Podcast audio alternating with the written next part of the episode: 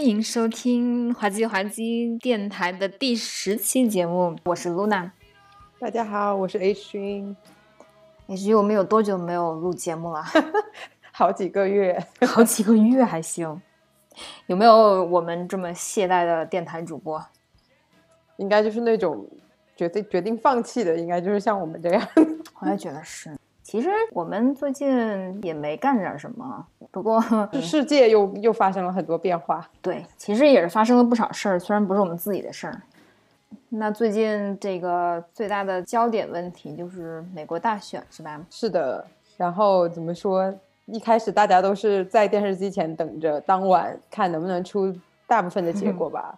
结果 从一晚变成了两晚，从两晚变成了三晚，最后就是一直到周末都还没有出结果。你都能感觉到，大家上班都已经没有了热情，就是对，已经不指望能够得到结果了。Election day 变成 Election week，然后现在变成 Election quarter。没错，我感觉这出大戏不到一月二十号是完不了了，真的。就怎么能这么慢呢？不是，现在其实票都已经出来了，对，他不走那怎么办呢？就没有这种先例，是吧？对，所以就只能等等看，到了那一天到底会发生一些什么事情，我们拭目以待。对，这是一个茶，然后大选的的大戏刚刚落幕，然后我们这边又进入到下第二阶段的 lockdown 了，就是所有的数据都飙红，创历史新高，全线飘红。所以那个 Washington 现在是又开始 lockdown 了，是吗？对，没错。然后所有之前开的餐厅什么都关，然后电影院也关，刚开了两星期，然后关了。然后是，然后我听说加州好像现在是要弄宵禁，就是晚上十点到早上多少点，就是不能出门。这到底什么时候能完啊？对呀，而且就是 Thanksgiving 应该对国民还是影响比较大的吧？就就对于很多美国人来说，本来这个时候是要去 travel，要去。见其他的家人的嘛，然后现在都不允许他们，就是或或者大家也不觉得是可以去的了，就觉得不太安全什么的。所以就之前我们中国人过年的时候，大家就为了抗击疫情，连年都不过。但美国人肯定是不会这么干的，是吧？所以我们就期待一波新的小高潮，瑟瑟发抖。哎，真的是太无奈了。是的，所以今天我们打算聊一点不无奈的东西。对。就鉴于我们最近又要出不了门，大家可以期待一下我们以后的节目肯定会比较频繁的更新，没错。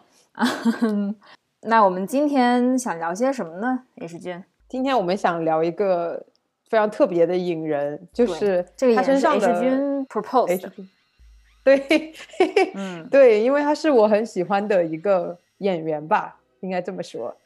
就是，OK，然后他其实一直都在 spotlight 底下，不管是中国的朋友们、影迷们，不管是美国的影迷们，就是肯定大家都耳熟能详，都知道他，然后肯定也都看过他的一些电影。但是他也不能算是，就是像 Tom Hanks 那种，就是拿好多奖啊，或者是靠演技，纯靠演技取胜。他其实不是，他其实出道的时候就是个大帅哥。然后我们就是想今天想聊一聊，就是。他本身可以靠颜值，对吧？却选择了要走演技派路线，是怎么一回事儿？然后怎么达到的这个目的？对，然后他他这条路走的呢，又跟大家都很熟的小李子不太一样，因为 小李子是真的很努力的要拿奖嘛。但是我们今天要聊的这位呢，他有那么一段时间很想拿奖，后来又放弃了一下，然后又很想拿奖，就是他的拼的那个拼劲好像不如小李子。嗯，所以他当然，当然他演技本身也是不太比得过小李子的。来，Luna，你来说说他他是谁吧？那我们今天重磅推荐的这名演员叫做布拉德皮特。我对布拉德皮特的印象呢，还还挺特别的，就是有点像刚才你说的，就是我觉得他不是演技派，嗯，算是偶像派，但是呢，他也不是全演偶像派电影。然后他的演技，我其实不是很敢恭维。但是他有一个非常非常大的优点，就是他非常会挑片子，而且他拍了拍他拍了非常多的片子。我不知道是不是这个量变引起质变啊？但是我们准备这个节目的时候，列了一下布拉德皮特拍过的电影的片单，然后发现基本每年都能拍至少一部豆瓣八分电影。你想这是什么概率？而且这是从九一年算起，对吧？对，我看了一下，就是豆瓣上的布拉德皮特的电影列表，然后发现他从九一年开始到去年，总共拍了二十多部吧，八分以上的豆瓣电影。我觉得这个是小李应该都比不了的。虽然这个电影不是所有都是他做主演，但都有他掺和一脚，所以我觉得这个这个眼光非常的厉害。是的，没错。对我们今天呢，从两方面聊吧。H 君既然是布拉德皮特大影迷，那主要讲布拉德皮特奇人是吧？然后我呢是他的电影的影迷，那我就主要讲讲他这些高光电影究竟是怎么回事儿。然后最后呢，我们还有一趴八卦部分，所以大家 敬请期待。对，八卦是他最精彩的部分吧？我觉得是，就是大家都耳熟能详，不只是因为他演了很多高分电影，另一方面也是因为他几乎可以说是任何一个人生阶段的所有八卦，大家都是津津乐道，几乎所有人都知道，所以基本上是看着布拉德皮特的八卦长大的我们。对，没错。行，那我们还是严肃的一点，先从电影开始聊起。先来聊一聊布拉德皮特早年间的一些电影。H 君还记得你第一部布拉德皮特电影是什么吗？我想想哦，我觉得第一部应该是《七宗罪》。嗯，然后说实话，其实《七宗罪》那部电影，我觉得他个人的一个形象吧，没有那么的出彩。因为那个电影就是它的重点，其实是它的所有的剧情，然后也非常的刺激，因为有非常多血腥暴力的场面，嗯，对于年幼的我造成了一定的心理阴影。所以哦，这个是你们那个在学校里大家一起看的那个吗？对啊，对对对，我记得你上次提过这事儿。对，就初中的小朋友们看这么那啥限制级的 R 级 restricted 的电影，其实不太好啊，大家不要模仿。所以当时其实不太记得这个人，只是知道有这么回事儿。但是真正就记得这张脸，可能是第二部看他电影，就是呃《末路狂花》。之前我们也提过了，嗯，然后在那里面他演一个就是坏人，然后也是个小，应该算小配，不能算小配角，呃，中型配角。嗯，对。然后当时觉得哦，确实是个帅哥。然后慢慢的知道哦，有这么一个人，然后特别帅，巴拉巴拉巴拉。然后当时也有几个朋友特别迷恋他，所以就慢慢熟悉了这个。这个帅哥吧，这么说。所以还是你你是先看的哪一部？我的第一部电影应该是《本杰明·巴顿骑士》哦。对，然后那个时候看完之后，完全不知道布拉皮特是谁。其实那电影 Kate 去看的吗？没有，我当时完全不认识任何人，任何导演或者演员。虽然这个电影其实是集齐各种名导和名演员，但我当时谁都不认识。我当时看这电影原因可能是因为这个海报做的非常特别，这个电影的剧情本身也比较神奇。然后当时看的时候，我记得是在某一个下午，然后可能爸妈在打麻将，然后我自己在屋里没事儿干，然后就拿出了我爸的那个电脑，就花了一下午的时间看了这个电影，就感觉时间过得很慢，看完之后非常的舒服，所以印象蛮深的。我们就先来聊一聊我们两个人觉得巴拉皮特拍的不错的电影吧。《末日狂花》其实是他最早怎么说就闯出一片天的这种作品。虽然他演的是一个小配角，但是可能好莱坞的大佬们都被他的脸和他的肉体吸引，然后就开始给他更多的主要的角色。是的，是的，就在那之后，他就连拍了好多部有优秀的导演或者优秀的演员参与的一些电影，比如说像有一部叫《大河恋》，就这部我其实没看过，但是这部也是一个非常怎么讲诗篇性的那种，就是叙事性的一个作品吧。嗯，然后据说也是非常的走就是柔情路线的。然后其次就是九四年刚刚说的《末路狂花》是九一，《大河恋》是九二，然后九四还拍了个《夜访吸血鬼》。你看他从头开始就是在跟大导演合作，《梦狂花》就是跟 Ridley Scott，会是我们上期节目刚刚聊过，《大河恋》是 Robert Redford，也是一个名导加名演员。嗯，然后《True Romance》是他九三年的就第三部正式作品吧，导演是 Tony Scott，就 Ridley Scott 的弟弟。哦，然后编剧是昆汀塔伦蒂诺，我就不知道这个这个这个为什么会有人这么走运的。然后九四年又跟阿汤哥演了《夜访吸血鬼》。对，而且《夜访吸血鬼》的那个另一个角色是 Kirsten Dunst，嗯，就是后来的蜘蛛侠的女主，蜘蛛侠一的女主。就是也是当时是个童星出演，然后这部电影也是非常有名。然后，然后之后的就是《七宗罪》和《Fight Club》搏击俱乐部都是和芬奇，然后也是大导，这个不用介绍了。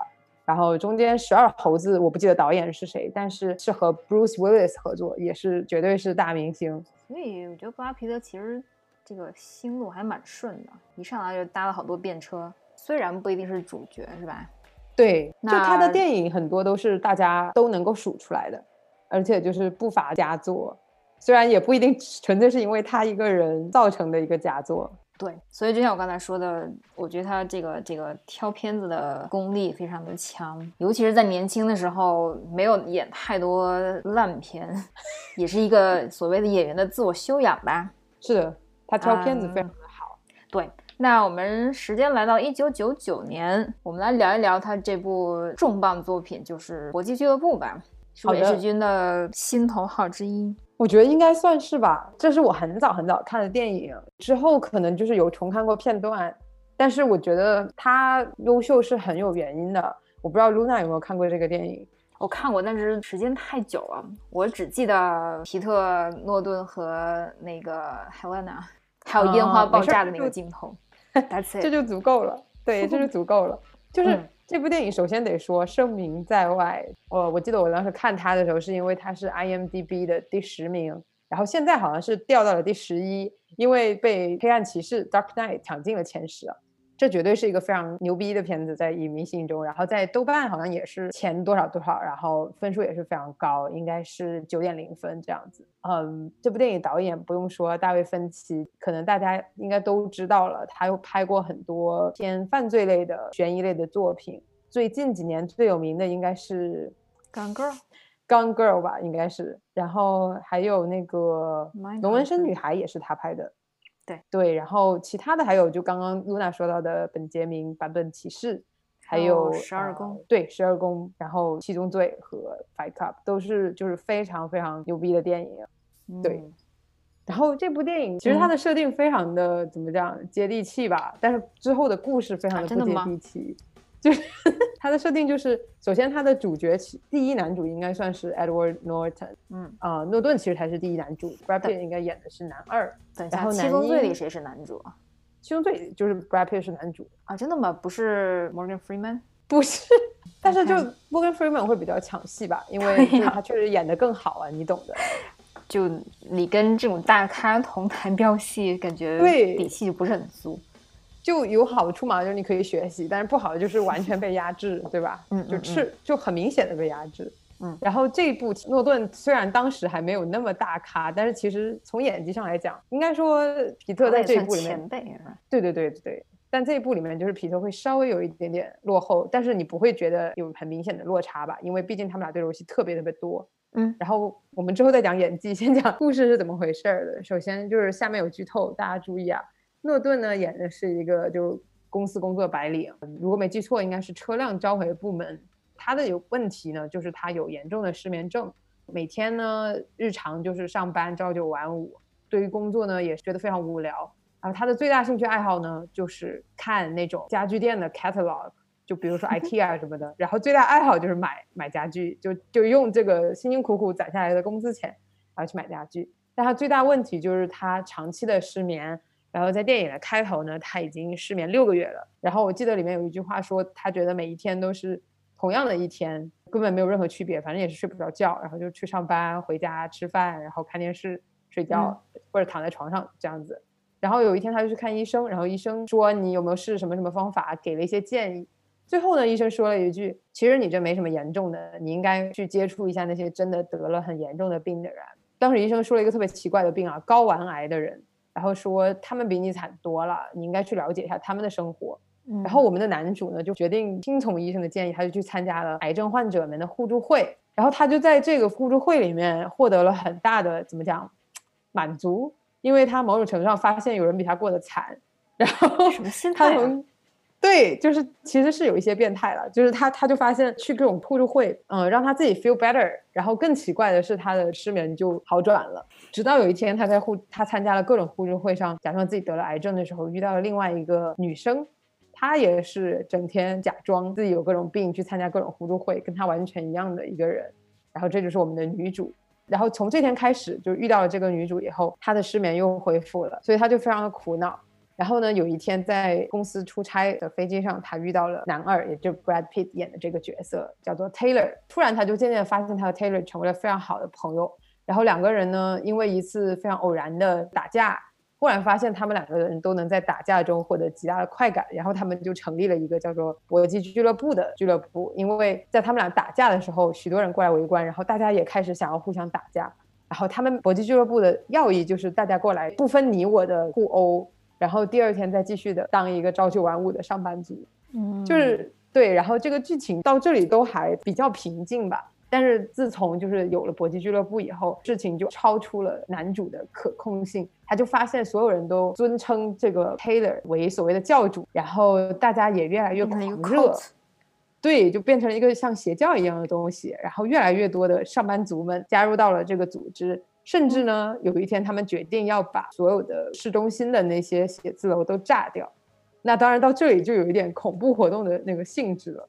然后这时候。我们的男主就突然醒悟说：“哎，怎么会变成这样？我们能不能不要那么暴力？我我最开始只是想打个架，我也没有想要炸这些建筑啊。”然后他就和 Tyler 发生了很大的分歧，然后甚至要打起来。在这个时候，Tyler 告诉他：“其实我就是你，你就是我。”也就是说，这个这个内心的什么 demon 是吗？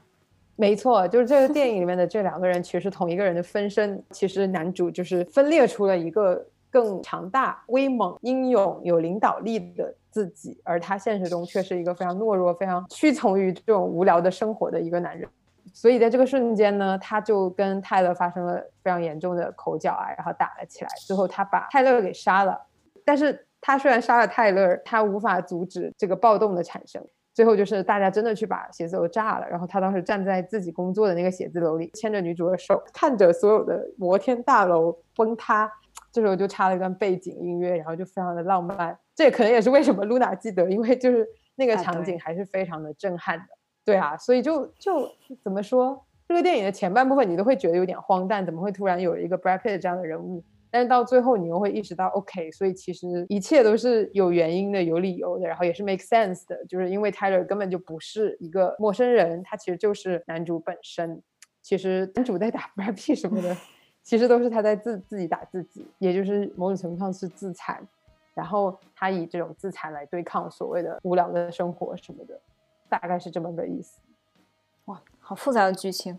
所以，志军，你觉得这部电影主旨是什么？对，我觉得挺有意思的。对，就我觉得，如果你不细想的话，你会觉得这个电影是不是只是在发泄一种对于生活无聊的一种反叛精神，甚至说只是用暴力去发泄生活中的不开心、不愉快。然后最后的结局是他，他可能某种程度上和女主就是还浪漫了一下，所以是不是意味着就是想讲一个爱情故事？但其实完全不是。就我觉得这个电影就非常有意思的是。在一开始你看到男主的时候，你会觉得他其实跟我们生活中大部分的人是没有什么区别的。那他为什么会走到所谓的就是去组织大家互相打，或者说为什么他会去互助会上获得一些虚假的一种安慰呢？其实主要还是因为在这种消费主义还有资本主义的框架下，他可能就变成了一个社会里的螺丝钉，然后他没有一种我能够控制我自己的一种感觉，就他觉得我是没有我自己的主观意志的。然后我之前还看到一个影评，就说，呃，其实他的那种自残，其实就是在反抗那种被控制，因为他的意思就是说，那社会是在虐待我，或者说这种消费主义是在虐待我，那我不让你虐待我，我自己虐待我，然后通过这种形式获得某种程度上的掌控，对。所以就还还挺特别的。其实它表现的是对这种消费主义啊，所谓资本主义下人被异化的一种批判吧。我认为，就是男主分裂出的这样一个角色，煽动大家去，嗯，用暴力解决问题。我觉得其实某种程度上是用用这种宣泄去表达许多许多人他们内心中的这种绝望、这种无助。嗯，对。我之前也看到过相关的一些评价，就是这部电影其实是由一个小说改编的嘛。嗯，对对对。然后小说作者叫 Chuck Palahniuk，然后是一个就是移民后裔吧，算是。然后也是可能童年比较受欺负啊，或者怎么样，就是比较悲惨的童年。然后他写这部小说的目的是想抨击或者暗讽这种社会中存在的这种 unnecessary masculinity。嗯，但是这部电影出来之后，恰恰得到了非常相反的效果，就是大家都觉得这是一个 buzzword，就 let's start a fight club。嗯，然后这个稿子的作者非常生气。对，其实我觉得如果去把它理解成就是用暴力解决一切是很 OK 的，其实完全就是曲解了电影的意思吧。当然，我觉得可能大家会这么理解，也是因为大家觉得 Brad Pitt 那个角色非常的帅，非常的酷炫，然后可以领导众人一起去打一场架。大家觉得，对我觉得这其实很有趣。所以就是这个反派如果找太帅的人来演，其实是有一定风险的。但我觉得 大家的三观可能就会跟着五官走。对对，但我觉得也挺有意思啊。就是本来作者是想讽刺这种东西，但大家反而去相信这种东西，那反而说明这种东西很多人都以为是对的，你懂吗？就是对啊，那个所以就是另一方面，你像最近这些新闻，哎，我就又开始又开始说新闻的事情。就是有很多，比如说就是这种暗讽啊、反讽啊，这种 parody，然后就会有人信以为真，对，然后说什么 对，然后开始抨击这个本身，但其实人家的意思并不是那样，就其实会有很多时候是曲解，对，很多 miscommunication 就因为这些来的。没错，尤其在这种快消网络环境下，对吧？就你一个 Twitter 就一百五十个字，那你只能有这么多话，对，有很多 interpretation 的余地。是的，但我觉得就是这个电影有意思的地方就在于它所表达这些东西。你你看，它是九九年的电影，其实到现在很多东西还是 make sense 的。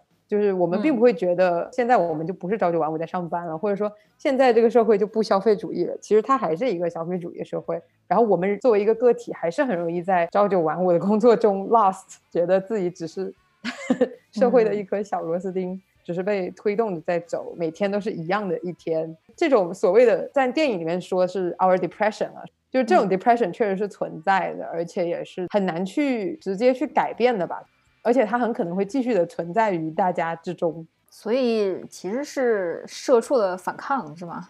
有一点那意思吧。天哪，这个作者想表达的有点太多。不过对，所以这个这个真的很复杂，这个故事。嗯，但总而言之。就抛开这个故事剧情或者利益来说，这个拍摄手法还是非常好的，就有很多印象深刻的镜头以及片段。当然也是得益于戴芬奇导演早年间的在广告界和 MV 界的历练，就拍一些看起来很牛逼的镜头。对，嗯，你看那个烟花那个镜头，不是非常的 MV？对对。而且他在电影里面有很多快速剪辑的那种片段吧，就是他不是通过一个长镜头给你看，所以其实某种程度上你看的是挺刺激的，嗯，然后是挺容易看进去的。但是就是并不代表因为这些刺激而就很肤浅，其实并没有那么简单。就还是要辩证的看这部电影，然后沉下心来看这部电影，就不要只是看他们打架看得很帅而已，对吧？这样就辜负了导演和编剧的一片心意。是的，是的。而且就是我记得电影里面也有几次有提到一些台词吧，比如说有一次他就说我们就是消费者，这里面用的词是 consumer 啊，然后说我们就是 lifestyle 的产物。我觉得这个说到现在也很合适，就是大家不是很爱看一些 lifestyle blogger，然后就会觉得很羡慕那种 lifestyle，但是其实它的本质很多时候是消费主义的，就是鼓动你去买东西，买买买。然后，另外他也说是我们从小长大就被大家骗，当然这个是在说美国，就说我们被骗说我们长大以后就会成为富翁，就会成为明星 rock star，只要我们好好工作。但是其实现实并不是这样的，就是大家都坠入了庸碌无为的这种现实中吧，而且并没有发现能有任何抽离的机会，非常非常的绝望吧。我觉得他其实是有一点那种存在主义危机的，就是觉得我为什么存在这这里？我只是一个螺丝钉，所以其实是一个比较挖男主心理状态一个故事。我觉得这电影虽然指出了一个很好的现象，就很需要大家注意的现象，但他也没有给出一个解决方案。Clearly，就是炸写字楼并不能就让这些你知道消费主义或者这种资本主义的资本家榨取剩余价值的这件事儿就是能改变。其实本质还是一样的。感觉是一部很丧的电影，这样说起来。对，就我觉得，如果大家只看到打架很爽什么的，那就太表面了。不过就是还是说回来，就我觉得其实跟两个演员的出色表演也是分不开的，也和他们的好身材是分不开的。对，没错。好吧，那我们搏击俱乐部就聊到这里。好的，聊的挺多的。那我们聊聊接下来的一些精彩电影吧。然后时间就来到了两千年，两千年，巴拉皮特拍了一部非常有意思的电影，就叫做《偷拐抢骗》。嗯，英文名叫做《Snatch》。这部电影是由英国导演盖里奇执导，然后也是众星璀璨的一部电影。我不知道你最近没有看过这个？我没有，我我把盖里奇所有电影都看了，就差这一部。真的假的？真的，这应该是盖里奇最好看的电影了。真的吗？我觉得《两杆大烟枪》已经很好了。啊，这部电影比大烟枪好看。Oh no！好吧。感觉自己错过了一个亿，就是怎么说呢？这个大概其的这个手法是差不多的，就是多线性叙事，然后有很多波人，大家就最后有各种关系牵连到一个场景，这种就很像昆汀或者他早年间的一些作品。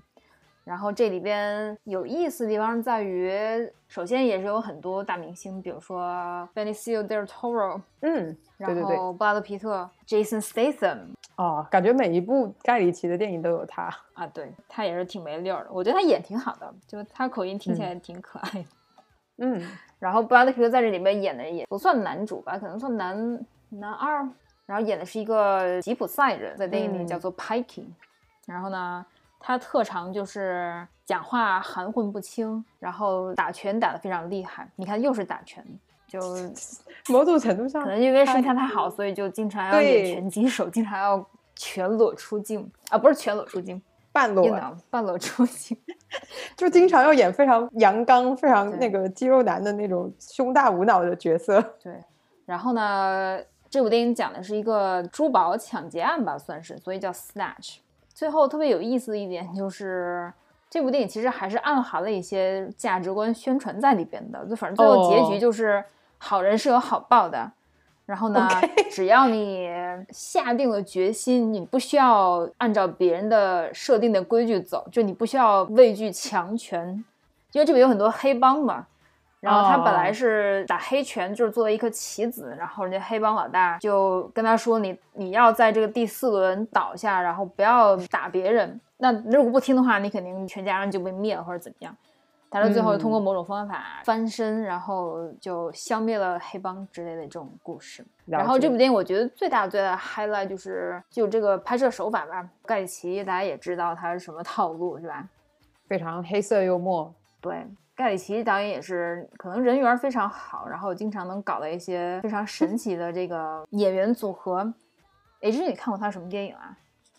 我应该都看过吧。比如说，我有点不记得《两杆大烟枪》的男主是谁了，但是比如说他的那个福尔摩斯，请到了裘德洛和小唐尼。嗯，对。然后我记得《两杆大烟枪》是不是也有 J Jason Stanson？嗯，对。然后。我觉得其实我是先看的那个盖里奇，后看的宁浩，就我会觉得宁浩跟他风格有点像啊。对，宁浩肯定是抄盖里奇加昆汀加谁谁谁。对，但是这个抄的非常漂亮，对吧？所以没错没错，致敬致敬。对啊，抄的好的就要致敬，抄不好就要抄袭。没错，他最近那个新电影叫《The Gentleman》嘛，就是哦，我这部还没看。那个 Hugh Grant、Colin Farrell 还有 Charlie Hunnam。就这帮人，看着都是都是英国演员啊，对，但他每次就能组一帮就非常搞笑的这个演员组合，就大家平时看起来很正经，但一到他电影里就演的非常不正经的角色，而且都还演的挺好的，嗯嗯。然后布拉德皮特在这边也算是演技到位吧，就他戏份还挺多的。然后这个他是不是有一个很非常奇葩的口音？这 个对那个也要奖励一下他，就是。对，就是他不是演一个 Gypsy，然后演那个电影里叫 Pikey，然后 Jason Statham 吐槽他们这个 Pikey 这群人就说说谁都听不懂他们讲的啥，就是有一些 Irish，然后有一些 Britain，反正就各种口音杂糅，是的，所以还挺逗的。Now save your breath and cool your porridge. Hey, look, she wants a heck of two roof lights, uh, the stylish house frame furniture, and the Scar cushions with the matching shagpie cover. Okay, right. It's a terrible parcel to the party with the blue bags. Have I made myself clear, bags? Yeah, that's perfectly clear, Mickey, yeah. Just give me one minute to confer with my colleague.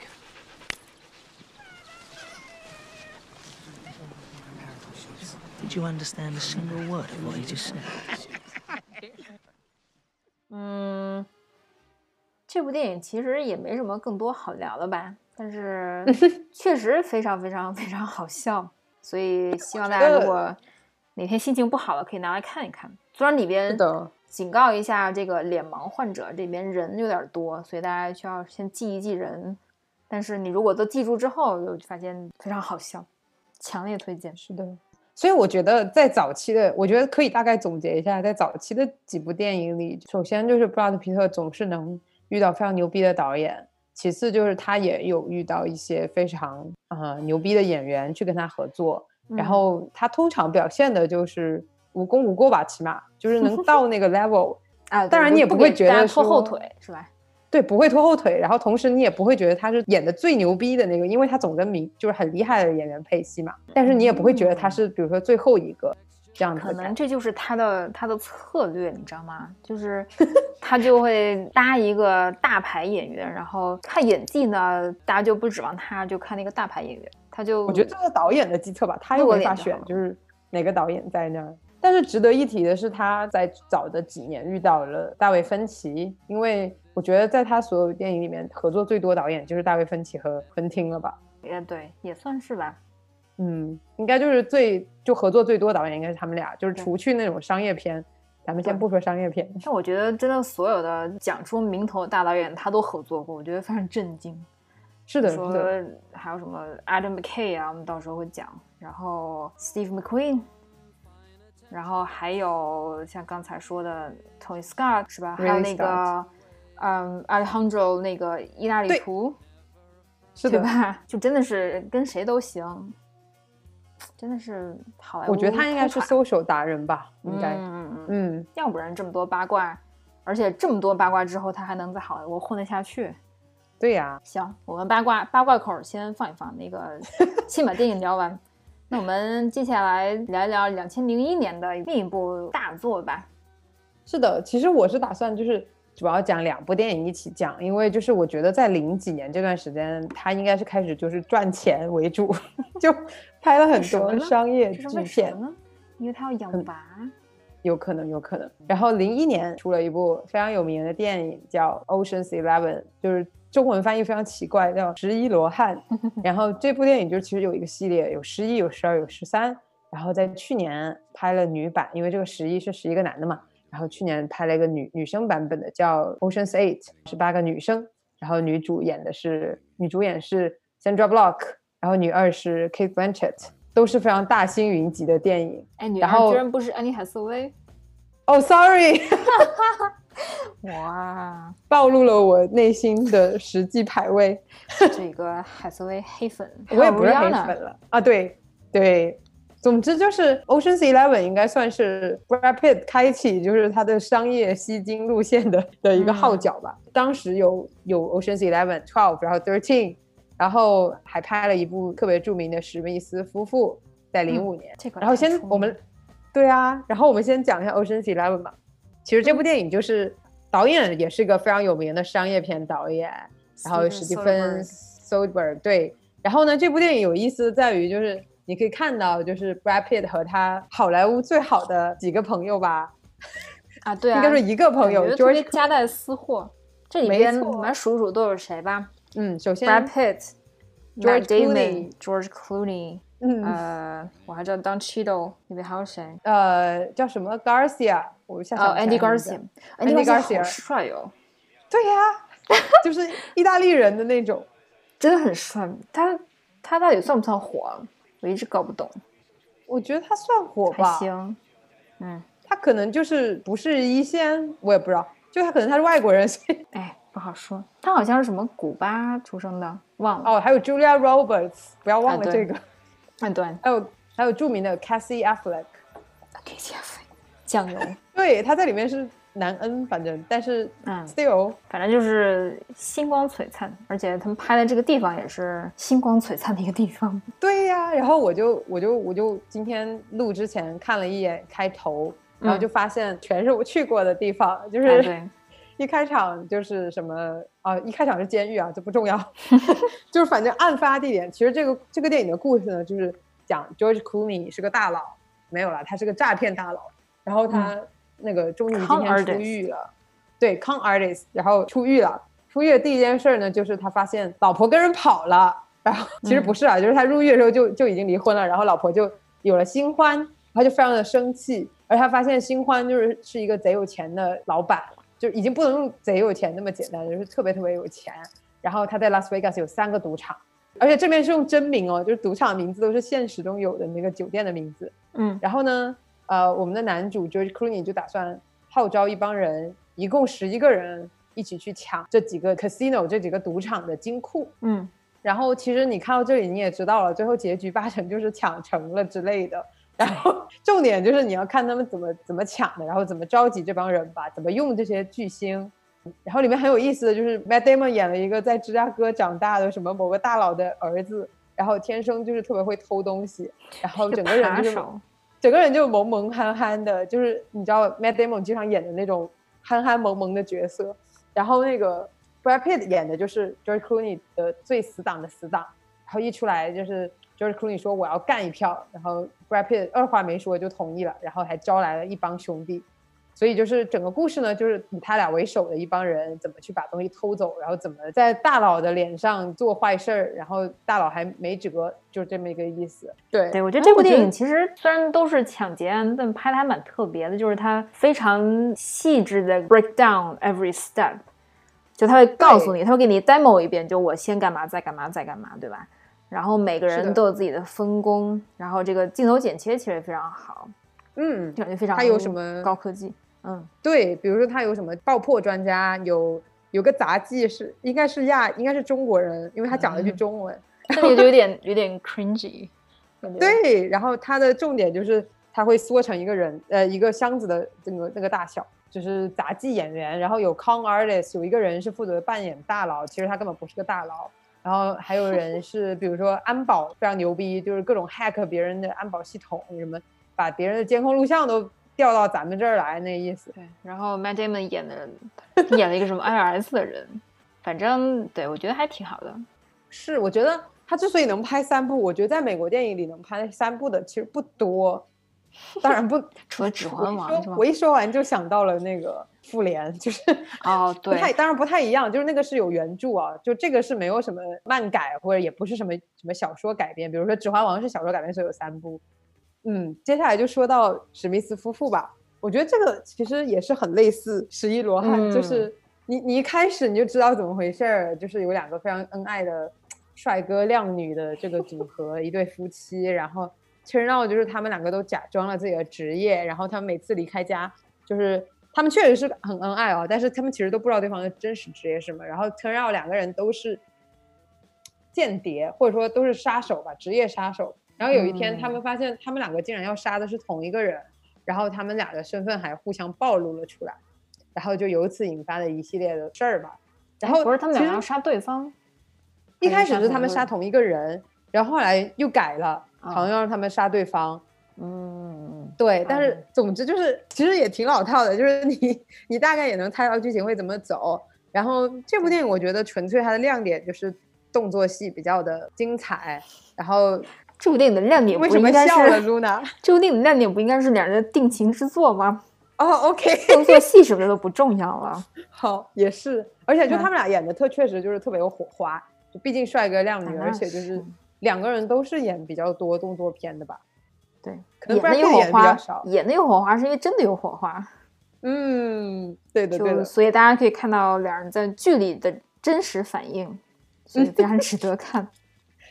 是的，我觉得这两部都有一个共通点，就是你也不用聊什么剧情啦，也不用聊什么演技啦，反正就是一大堆非常牛逼的人，然后或者非常 让你视觉得到高度享受的，对啊，就非常标准的爆米花电影。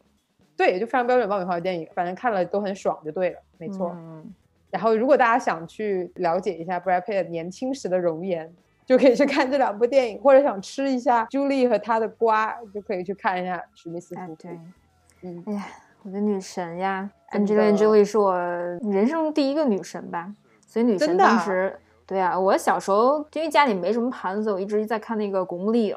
我看了至少得有二十遍，literally。哇塞！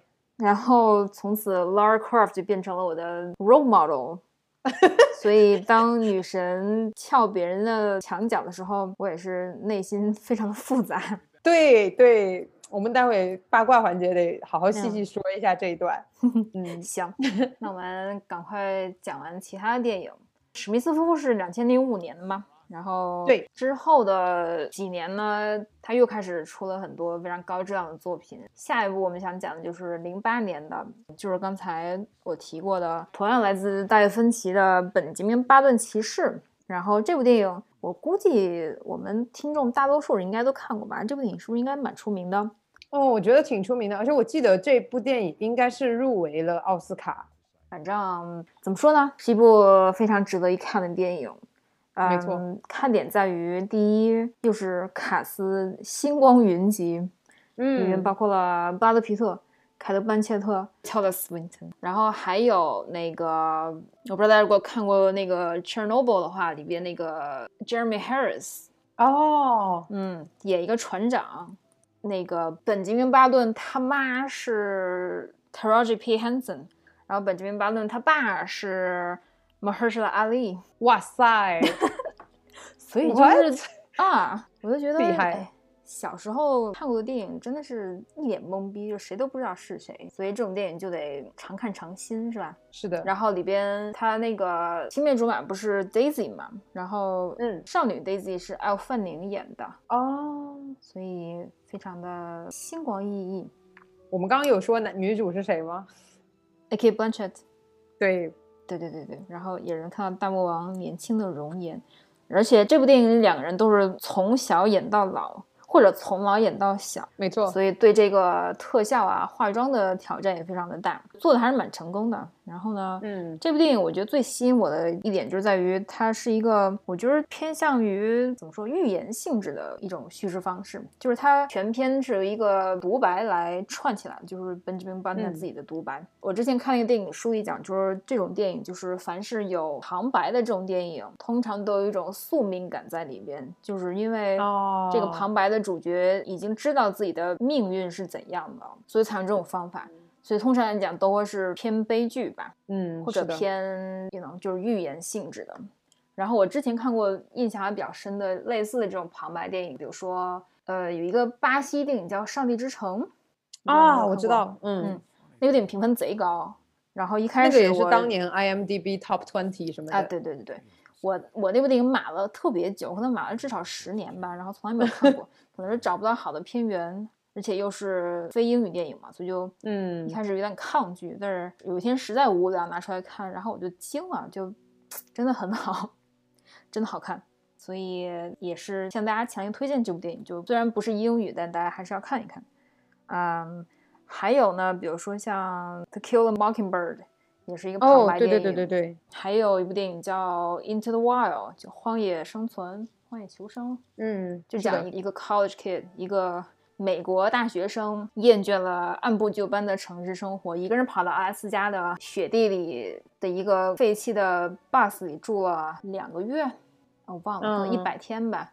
是最后就因为食物中毒，就死在了那个车里。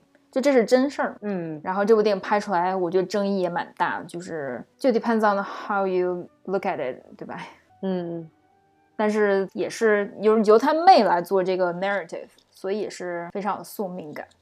那结局也算是一个悲剧，depends on how you look at it。是的，对，所以这一部就是他讲的其实是一个非常简单的故事，然后也其实可以说是比较魔幻，对，比较奇幻的一个故事，嗯。就是说，这个 Benjamin Button 生下来就是异于常人，在于他生下来是一个老头儿。然后呢，随着时间的推移，他是由老变年轻，就在讲他这一生中各个人生阶段意识到的一些事情吧。而且他既然是这种身体状况，肯定天生就是个悲剧，因为他和他所爱的人只能在某一段时刻相遇或者是可以相爱，对，相爱的。嗯，其他时间都都是麻烦事情。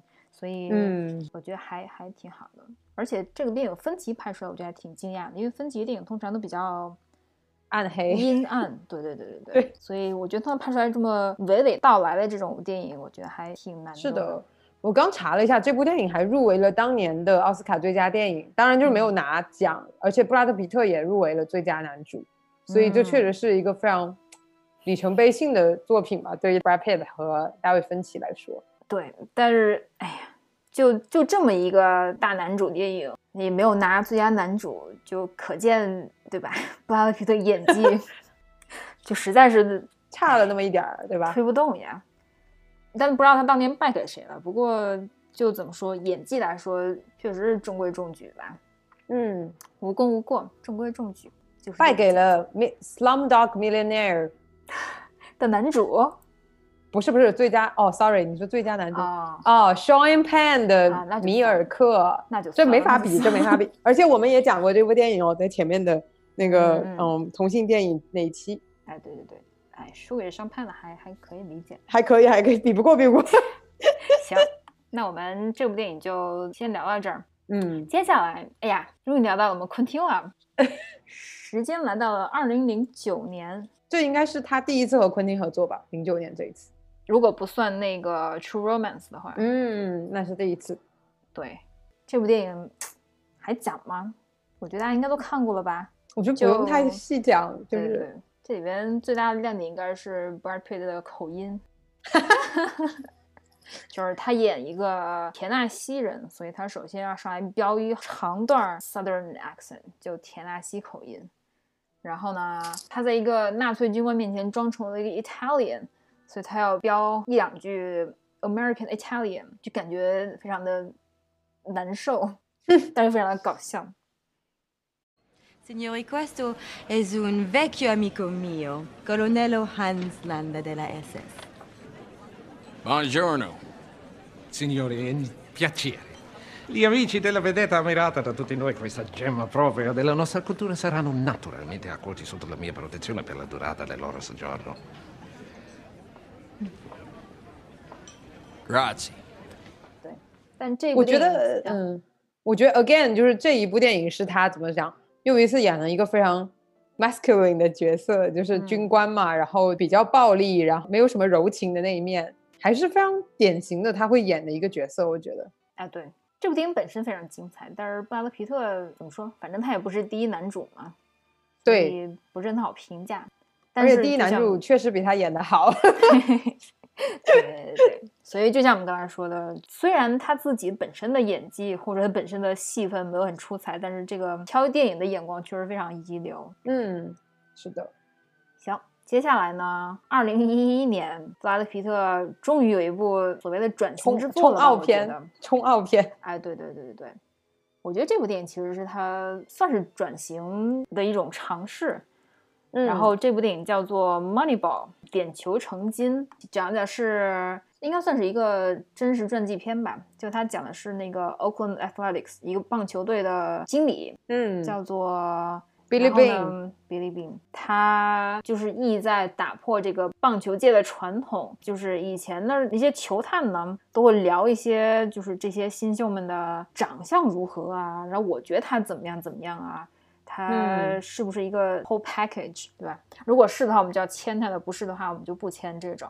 但其实就没有什么数据支持。但他就想了另一种办法，然后他就跟一个 Yale 毕业的学 economics 的人，然后两人鼓捣出了一套用算概率的方法来选秀的这个 system，就算是业界改革嘛。但我干嘛用用数据分析那啥？我想说。以前觉得还有哪个球队不是这么干的，就很难想象。现在想想，确实以前这个体育有很多不是靠数据的，但是在现在就很难想象。你像每年 NBA 这个，除了数据就是数据，没有别的东西。每次打比赛的时候，就不停的在报数据，而且分的非常非常的细。对，其实美，我觉得在美国国内的那些那几个职业联盟都是特别特别重数据的，就尤其是现在我们看啊，所以可能。也是有一个转型期吧，就整个行业，嗯，哎，对对，所以这个电影基本就是反映的那个事情。然后呢，之所以我说这部电影是他的转型之作，有两点吧。第一点就是在于他演了一个不帅的人，first time，而且没有脱。然后全篇没有穿任何 dress up 的那种衣服，嗯，就在穿那个棒球衫嘛，然后或者那种非常难看的西装或者难看的衬衫，然后还戴眼镜吗？好像是戴眼镜的，演一个离婚了的人，然后他孩子还判给前妻了，好像是，就是非常 loser。然后呢，而且他剧里的搭档是 Jonah Hill，然后这部电影是，就你如果只看这个演员列表，你如果看到布拉德皮特，看到 Jonah Hill，你基本不会想到这是一个严肃电影。嗯，但是没有想到这部电影非常严肃，就俩人就认认真真的演了两个角色，所以 Jonah Hill 这人也其实非常有意思。我们回头其实可以说不定聊聊 Jonah Hill，我也挺喜欢他的，虽然大多数时候都演一个死胖子，但这部电影里不是。嗯，第二点我是觉得说是布拉德皮特转型之作是在于他是以制作人的身份来参与这部电影的，除了演员之外，就是他其实自己有一个 production company 叫做 Plan B。然后这部电影就是这个 production company 制作的，就是算是冲奥的电影之一吧。嗯，所以我觉得这部电影就其实对他来说还是比较重要的一部电影。是的，好不好看呢？这部也我觉得还可以，前半程比较好看，后半程有点有点泄。不过主要是因为主要是因为这个故事最后也没有什么好的结尾，所以没办法拍。所以这就是一个典型的冲奥那个人物传记片。对对，然后他也不负众望。对，然后呢，其他我想说的就是这部电影其实主要聚焦是在于这个讲球队内部嘛，对吧？就是你这个 GM 就是 General Manager 的视角来看这个球队内部怎么运作的。所以我觉得我其实也看了很多讲这种球队的电影，就是一般体育电影可能分两种吧，一种就是讲体育明星，对吧？比如说 Michael Jordan 的那个什么纪录片。一种就是讲以这个球队的角度，或者以他经理人的角度来讲，就是讲球队怎么运作的。然后我之前在 Amazon 上看了两个那个系列吧，就叫做 All or Nothing，孤注一掷，就是一个是讲那个曼城的，一个是讲热刺的。啊，我觉得特别，哎呦，你你的你的喜好又暴露了。我觉得特别逗哦，而且是讲的是一八年的曼城和一九年的热刺。就 obviously 曼城当年就火到不行嘛，对吧？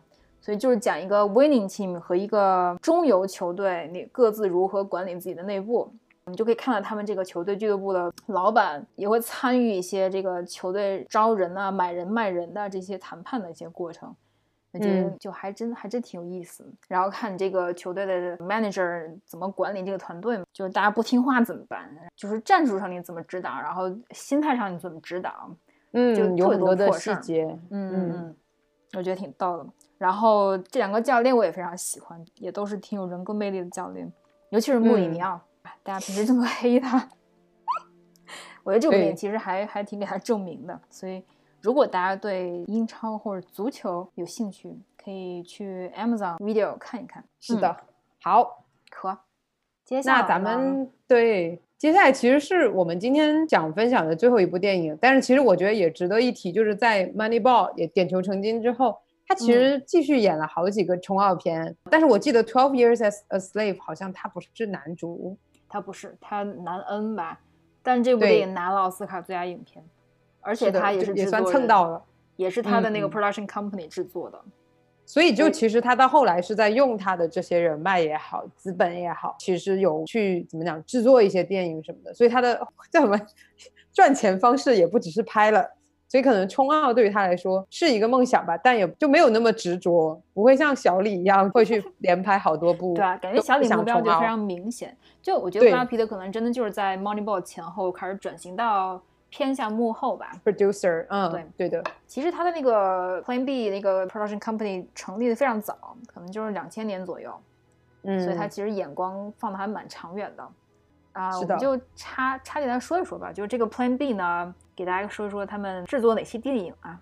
查了一个巧克力工厂，然后这是比较早的了，对，然后那个美版无间道就 The Departed，Martin Scorsese 拍的，Martin Scorsese 对，无间风云是吧？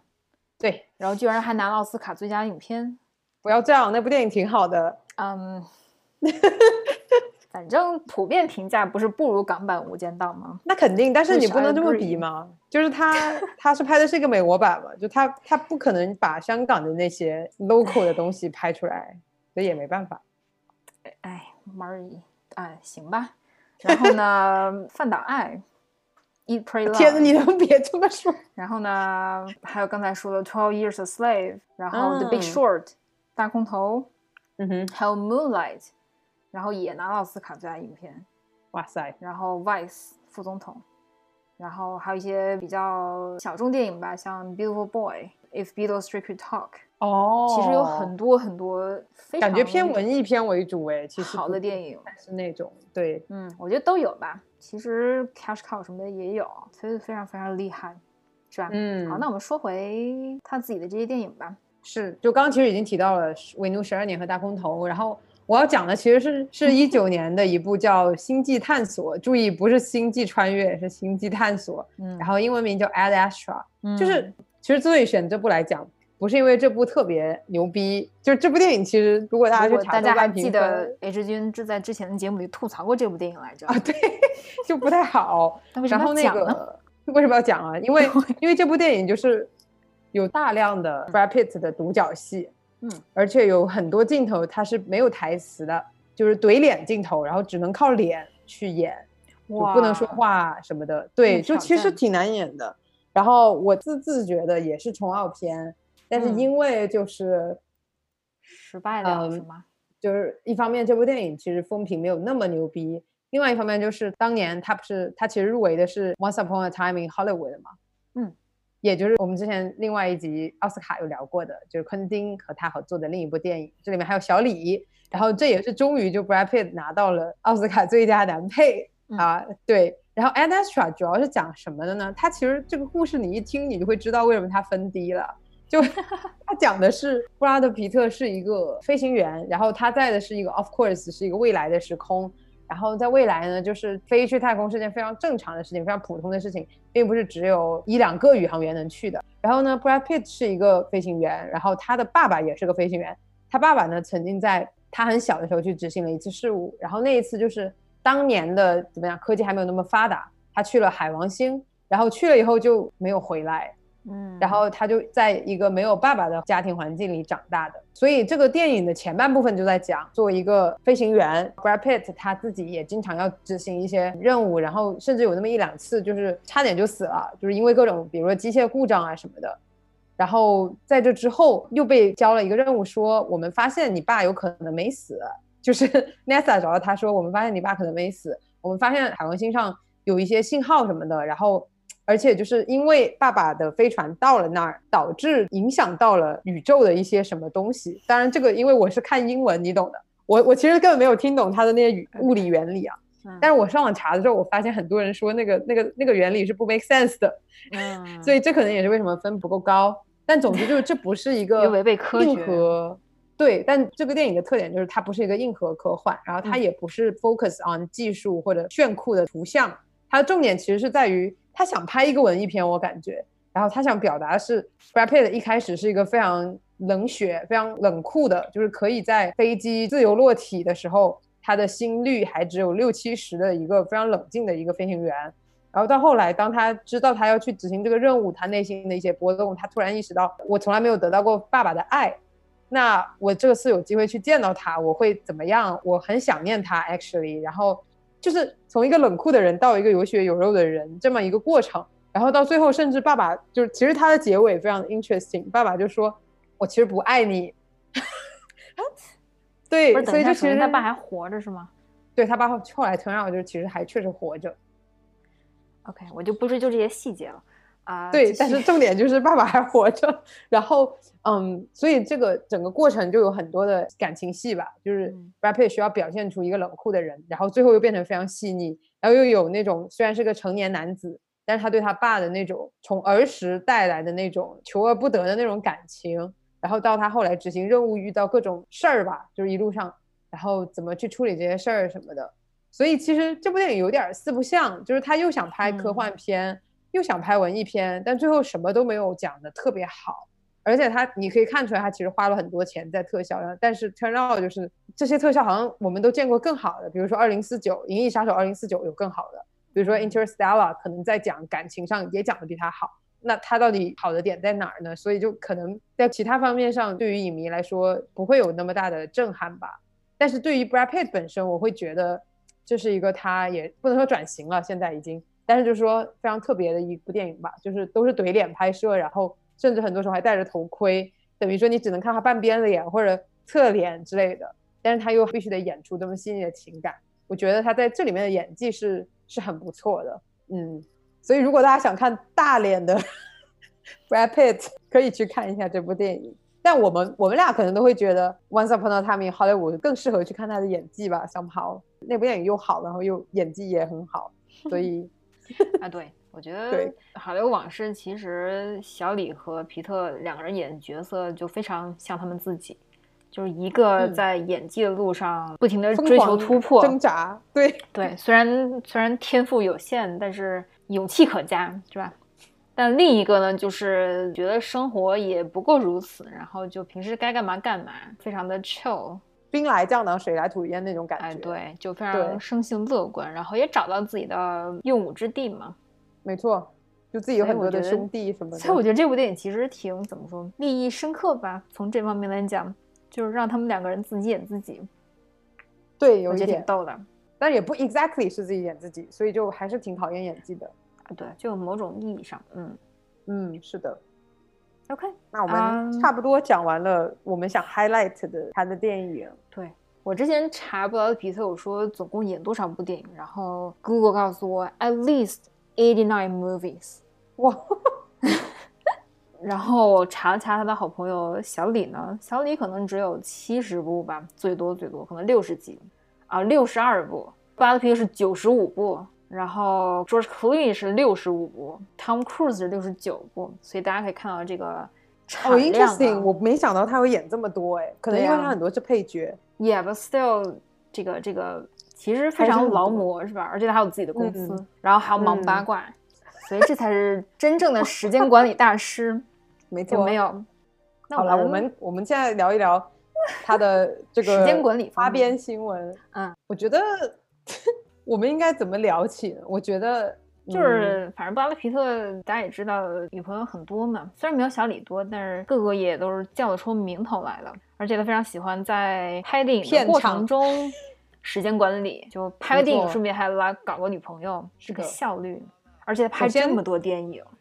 对呀，首先就 是他在拍《七宗罪》Seven 的时候认识了片中演他老婆的 Gwyneth Paltrow，对他，他他在《钢铁侠》里演了小辣椒女主，所以两人但是在一起三年，最后订婚，然后就以分手收场，然后呃无缝衔接到了 Jennifer Aniston，是吧？Jennifer Aniston 就是大家耳熟能详的 Friends 里的 Rachel。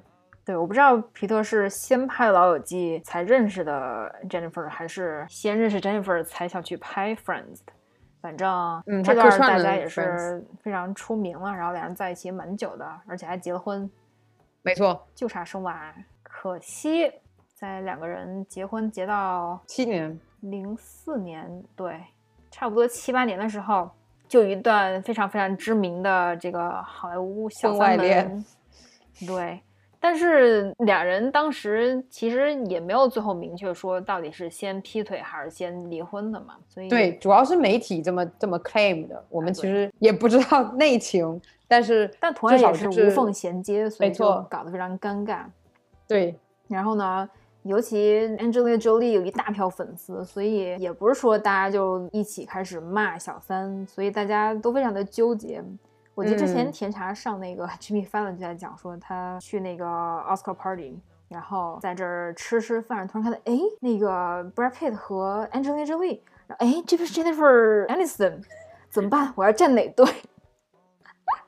应该应该应该应该大家都需要做这个选择，对大家都非常的为难。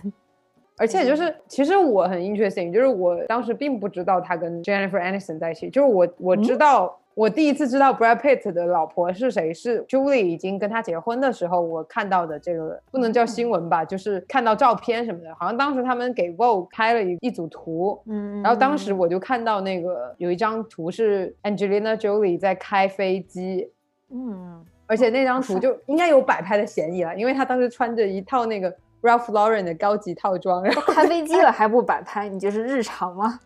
没有没有没有，因为那篇文章里面在写说，就有个他们俩的专访，那种实业什么之类的。然后那个专访就是 Angelina Jolie 就说我们两个都很忙，有时候我就真的会开飞机去找他。天哪！然后我当时就觉得哇，好酷炫哦，就因为当时很年轻。Mrs. Smith。对，然后当时觉得哇，好酷炫，好酷炫，好厉害，我也要开飞机。这就是你的这个位。对，但是但是对啊，我觉得，嗯嗯，我觉得喜欢 Rachel 的人或者喜欢 Jennifer Aniston 的人应该也很纠结，然后喜欢 Brad Pitt 的人也很纠结。喜欢 Angelina Jolie 的人也非常纠结，我该站哪？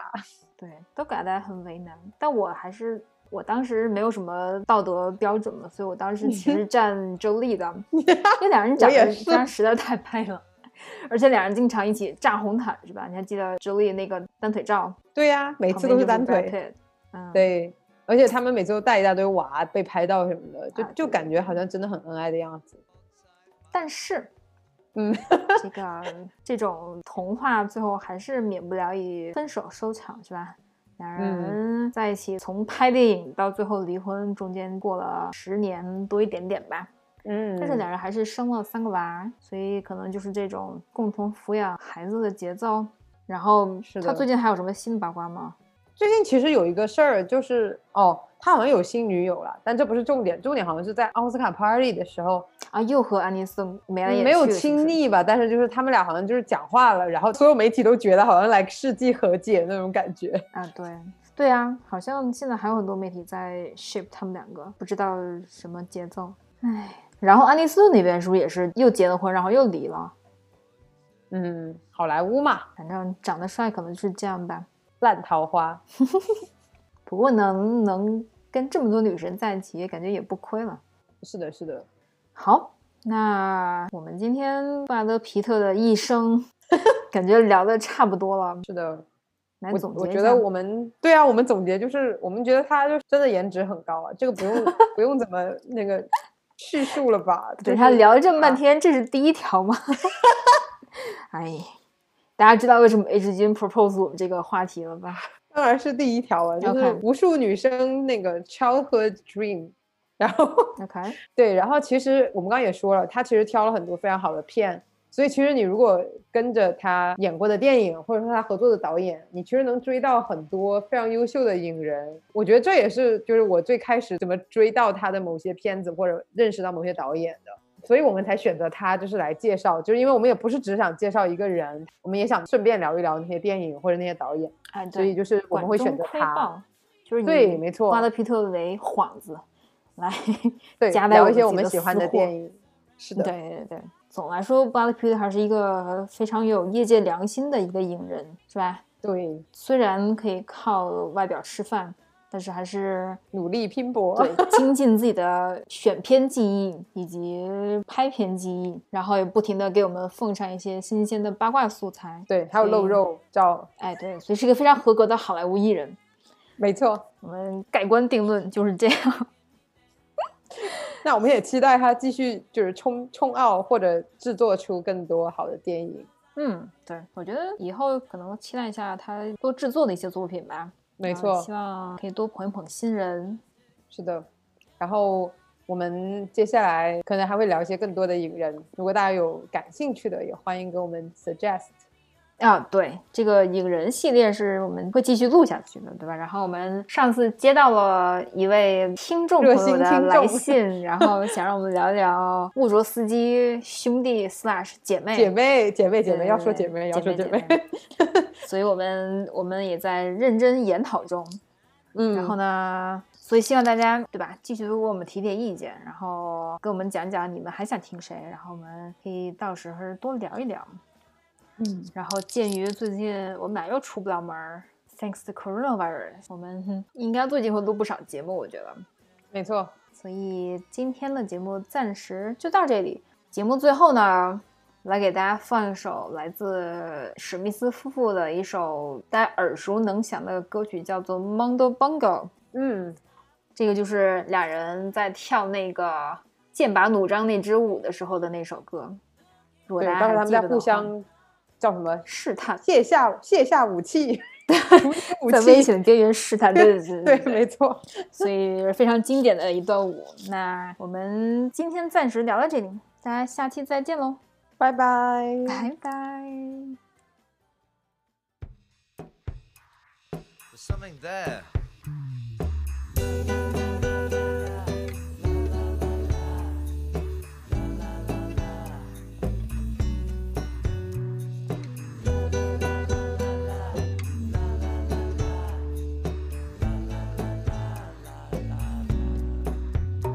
Was patrolling the pachinko, new noodle model parlor in the Nefaria zone. Hanging out with insects, underducting. The CIA was on the phone.